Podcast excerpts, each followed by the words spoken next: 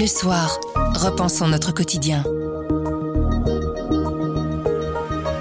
Bonjour, vous écoutez À propos, le podcast d'actualité du journal Le Soir. Tous les jours, on vous propose des analyses, des explications et des décryptages. C'est notre oreille sur l'actualité. Dans trois jours, c'est le lancement de la Coupe du Monde de football. Aujourd'hui, on s'intéresse aux marques partenaires, aux sponsors de l'événement. Comment se sont-ils adaptés aux polémiques Mais avant ça, on revient sur le coup de chaud de l'OTAN après qu'un missile a tué deux personnes en Pologne, non loin de la frontière avec l'Ukraine. Nous sommes le jeudi 17 novembre. Je m'appelle Sandrine Puissant. Je m'appelle Pierre Fagnard. À propos, voici l'actualité comme vous l'entendez. Grand angle. L'ombre de la Troisième Guerre mondiale qui plane avant la désescalade, un missile de fabrication russe est tombé mardi soir en Pologne. Deux personnes ont été tuées. Aux dernières nouvelles, l'OTAN ne dispose d'aucune indication pour considérer ce missile comme une attaque délibérée contre la Pologne. Pas question donc de riposte militaire de la part des pays de l'Alliance. Pour comprendre ce qui s'est joué à la frontière entre la Pologne et l'Ukraine, quelles sont les possibilités de réaction de l'OTAN, on a appelé Nicolas Gosset, chercheur Russie-Eurasie à l'Institut Royal Supérieur de Défense. Bonjour Nicolas Gosset. Bonjour. Est-ce qu'on sait ce qui s'est passé mardi soir au moment où ce missile est tombé en Pologne? Alors, mardi soir, effectivement, il y avait énormément d'inquiétudes, une information qui, factuellement parlant, a passé difficilement. Donc, on était euh, sur euh, un faisceau de présomption qui pointait davantage vers un missile russe puisqu'il faut quand même rappeler que nous sommes depuis euh, plusieurs semaines, mais particulièrement encore depuis le début de cette semaine, dans un, un épisode de frappe particulièrement intense sur euh, l'ensemble du territoire ukrainien, y compris dans la région de Lviv, qui est à environ 80 km du lieu de l'impact de ce missile perdu en Pologne. Donc effectivement, il y a un contexte qui euh, a immédiatement alarmé quant à l'hypothèse d'un tir russe avec un double faisceau. Soit c'était intentionnel et là euh, la Russie passait dans une logique d'escalade véritablement quintuplée de son opération ou d'une action non intentionnelle, autrement dit d'un malheureux fait du destin, d'un accident. Alors tout autour de la soirée du mardi, le mercredi, il y a eu énormément de temporisation par les différentes chancelleries, les chefs d'État et de gouvernement du G7 réunis à Bali dans l'enveloppe du G20, y compris des mots de temporisation de la Chine elle-même par rapport au risque d'escalade. Donc on a véritablement euh, assisté à une nuit où tout le monde a retenu sa respiration en essayant d'attendre d'avoir un peu d'éléments factuels plus concrets sur ce qui s'était passé. Et maintenant, par contre, on en sait un petit peu plus. Euh, L'hypothèse considérée désormais comme euh, très vraisemblable par tout le monde, mais y compris par les Polonais, semble indiquer qu'il s'agit du résultat de la collision entre un missile russe et un missile de défense antiaérienne ukrainien. Avec une remarque sémantique où c'est l'hypothèse qui est considérée comme la plus vraisemblable très vraisemblable en attendant effectivement que l'ensemble de la clarté ait été fait sur les événements, mais on voit désormais qu'il y a un engagement plus, plus marqué en cette direction. Vous l'évoquiez tout à l'heure, on a beaucoup parlé d'article 4, d'article 5 du traité de l'OTAN euh, ces dernières heures. En quelques mots, il consiste en quoi ces deux articles? Alors l'article 4 de la charte de l'Atlantique Nord, c'est ce qu'on appelle l'article appelant à des consultations, donc à la demande d'un État membre, un État membre qui considère qu'il y a une menace imminente ou importante posée à son intégrité territoriale, à sa sécurité et de manière plus large à la défense collective de l'Alliance, fait appelle par le biais de cet article à l'écoute et à la réunion des autres membres de l'Alliance pour discuter d'une part des faits, mettre en commun les éléments d'information que les services et que les états-majors de l'un et l'autre État peuvent avoir sur les, sur les faits. Et parfois, certains pays ont plus d'informations que d'autres. Et ensuite, définir euh, une lecture commune de l'événement et une réponse appropriée à cet événement en fonction des mécanismes qui sont à la disposition de l'OTAN. L'article 5, c'est la pierre angulaire de l'OTAN, c'est ce que certains appellent dans un jeu de mots la, clause mousquetaire. Hein. Donc c'est la sécurité ou la défense d'un des États membres d'alliance étant ouvertement attaqué et reconnu comme tel, eh bien l'ensemble des autres membres de l'alliance se prêtent au secours de la défense de l'État membre attaqué. Mais encore une fois, il y a toujours une zone grise parce que si euh, le tir utilité russe est accidentelle, il n'y a pas véritablement de sujet sur euh, le déclenchement de l'article 5. Hein. Surtout dans le contexte euh, actuel où tout le monde est bien conscient de la nécessité d'éviter l'escalade et Moscou lui-même semble conscient de la nécessité d'éviter une escalade qui mettrait l'OTAN directement à partie au plan militaire.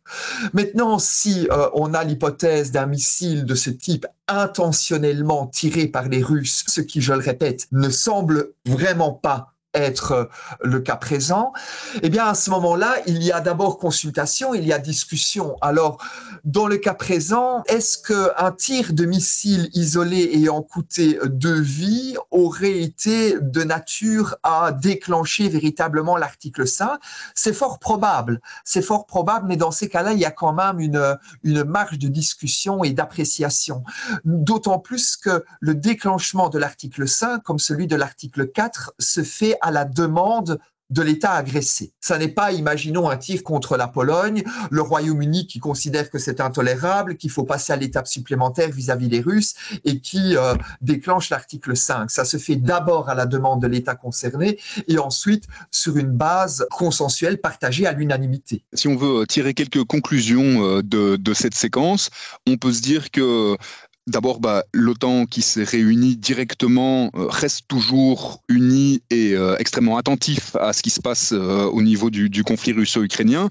Et de la part des Russes, on a aussi vu une intention de temporiser, une intention, un appel au calme et à la prudence. C'est la preuve qu'une escalade du conflit, ça ne ferait les affaires absolument de personne. Tout à fait. Il est vraiment important de mon point de vue, et c'est probablement l'enseignement majeur de, de, cet événement, que hormis Dmitri Medvedev qui immédiatement a, menacé les Occidentaux par le biais de cette provocation, hein, selon ses dires, euh, mise en œuvre par l'OTAN pour déclencher une troisième guerre mondiale. Mais finalement, euh, Dmitri Medvedev était dans son rôle hein, de pundit depuis, euh, depuis le début de cette guerre.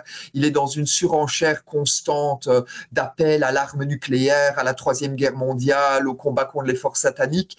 Donc il était dans son rôle. Par contre, la communication officielle russe, ministère de la Défense, porte-parole du Kremlin, tout ça a été effectivement de nature à dissoudre, diminuer, faire descendre le niveau de tension en apportant des éléments d'information qui, bien entendu, ont dû être étayés, ont dû être appréciés, prouvés, mais assez rapidement, la, Russie a confirmé qu'elle n'avait pas procédé à des tirs de, de, missiles sur des cibles situées à plus de 35 km de la frontière.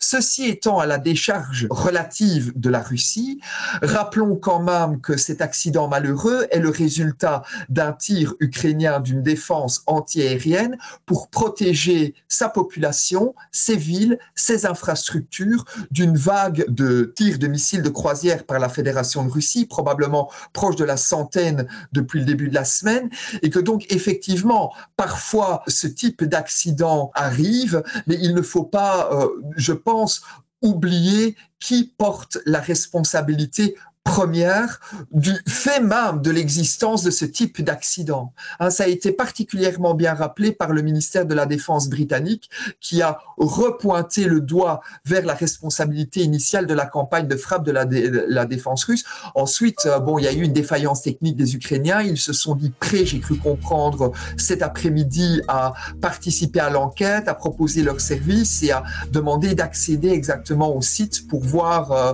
pour voir ce qui avait pu se produire mais euh, si l'hypothèse se confirme, on est dans une défaillance technique suite à un tir de missile antiaérien contre un missile de croisière russe. Merci beaucoup Nicolas Gosset. Merci à vous.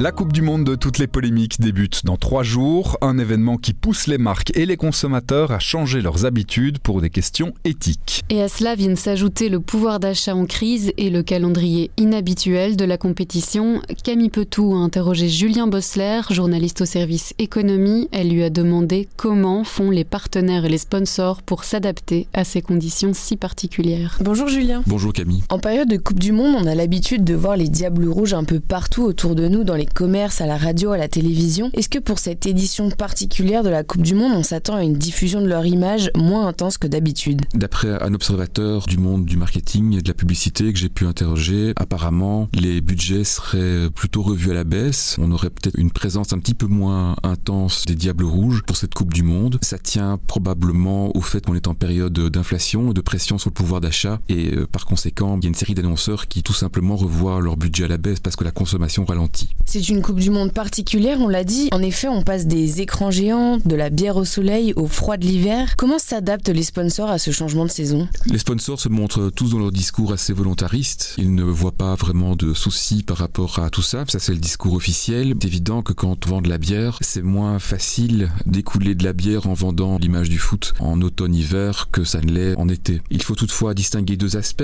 Il y a un aspect tactique au niveau publicitaire qui est de vendre en volume à l'occasion d'un événement comme celui-là. Et puis il y a un aspect stratégique d'entretenir son image, d'associer en fait son image au capital sympathie que suscite le Diable Rouge. Et est-ce qu'il y a des heureux dans ce changement? Par exemple, qu'en disent les producteurs de chocolat? Oh, C'est certainement une bonne affaire pour euh, des gens qui produisent et vendent du chocolat parce que la haute saison, c'est la fin de l'année. C'est en, Belgique la Saint-Nicolas, c'est Noël, ce sont les fêtes, c'est la haute saison. Un producteur comme Mondelez qui détient Côte d'Or estime que ça va booster en quelque sorte leur vente de Noël. Est-ce que les consommateurs ne risquent il pas de se sentir un peu submergé par toutes ces différentes campagnes de publicité entre le foot, la Saint-Nicolas et les fêtes de fin d'année? Il y a effectivement de quoi perturber plus d'un consommateur parce qu'en plus de ça, il y a le Black Friday aussi. Et donc on risque en tant que consommateur d'être bombardé par toute une série de messages portant sur des sujets qui sont pas tout à fait les mêmes. C'est vrai quel est le rapport entre le football par exemple et Noël ou, ou la Saint-Nicolas? Effectivement, quand on est responsable marketing, il aura fallu bien penser la campagne pour ne pas brouiller les pistes. Au-delà de ce changement de calendrier, ce serait pas la grande question éthique autour de cette euh, Coupe du Monde au Qatar qui vient freiner les consommateurs et qui crée un certain malaise chez les sponsors? Il est évident que ce qui torture, je dirais le plus, les annonceurs par rapport à cette Coupe du Monde, c'est l'aspect éthique. C'est la question des droits de l'homme et toute la question climatique autour de l'organisation de cette Coupe du Monde au Qatar. Et bien entendu, ça ne peut que déranger les marques qui vont surfer sur euh, l'événement. Les marques mettent l'accent non pas sur l'événement en tant que tel, mais sur les diables rouges D'ailleurs, il est possible que dans les différentes campagnes publicitaires auxquelles on va être exposé, le Qatar soit invisibilisé et qu'on ait avant tout les diables rouges qui soient mis en avant. Et en tant que consommateur, il faudrait donc euh, aussi distinguer enjeux politiques et boycott d'un côté et le soutien à notre équipe nationale de l'autre C'est en tout cas le message que souhaitent faire euh, passer les entreprises, les marques sponsors. Effectivement, c'est de totalement distinguer le soutien à l'équipe nationale qui draine une certaine sympathie du grand public et puis alors côté organisation, la plupart des sponsors n'hésitent d'ailleurs pas à dire qu'ils ne sponsorisent pas la FIFA ni le Qatar, mais que eux sont vraiment derrière notre équipe nationale. Alors évidemment, pour certains annonceurs, ça devient beaucoup plus délicat. Je pense par exemple à Coca-Cola, qui est sponsor de la FIFA au niveau international. On en vient à un exercice d'équilibrisme où en Belgique, on doit expliquer qu'on soutient la FIFA, mais qu'en même temps, depuis la Belgique, on ne va pas envoyer des clients ou des consommateurs au Qatar pour suivre la Coupe du Monde. Pour terminer, est-ce que vous pensez que c'est une occasion manquée pour les sponsors qui pourraient s'appuyer justement sur la problématique des droits de l'homme et de l'environnement pour faire campagne C'était peut-être l'occasion d'une certaine audace en fait, d'une certaine créativité pour certains sponsors, c'est-à-dire oser se démarquer et souligner justement les problèmes que suscite cette Coupe du Monde. Bon, c'est de l'audace, mais c'est de l'audace qui coûte très cher parce que évidemment, transformer son sponsoring en message pour sa marque afin de réaliser des ventes, ce serait nager à contre-courant, ce serait éventuellement aussi risquer le bad buzz si la campagne n'est pas extrêmement bien affûté, on peut rapidement se retrouver accusé de récupérer les choses de manière opportuniste. Manifestement, en Belgique, en tout cas, c'est pas un choix qui a été opéré par les grands sponsors qui préfèrent se tenir à distance du Qatar et se focaliser sur les Diables Rouges, mais ne pas entrer frontalement sur le terrain politique. Merci beaucoup, Julien. Merci. À propos, c'est fini pour aujourd'hui, mais on revient demain dès 7h. En attendant, abonnez-vous, partagez-nous. Vous nous trouverez sur notre site, notre application et votre plateforme de podcast préférée. À demain.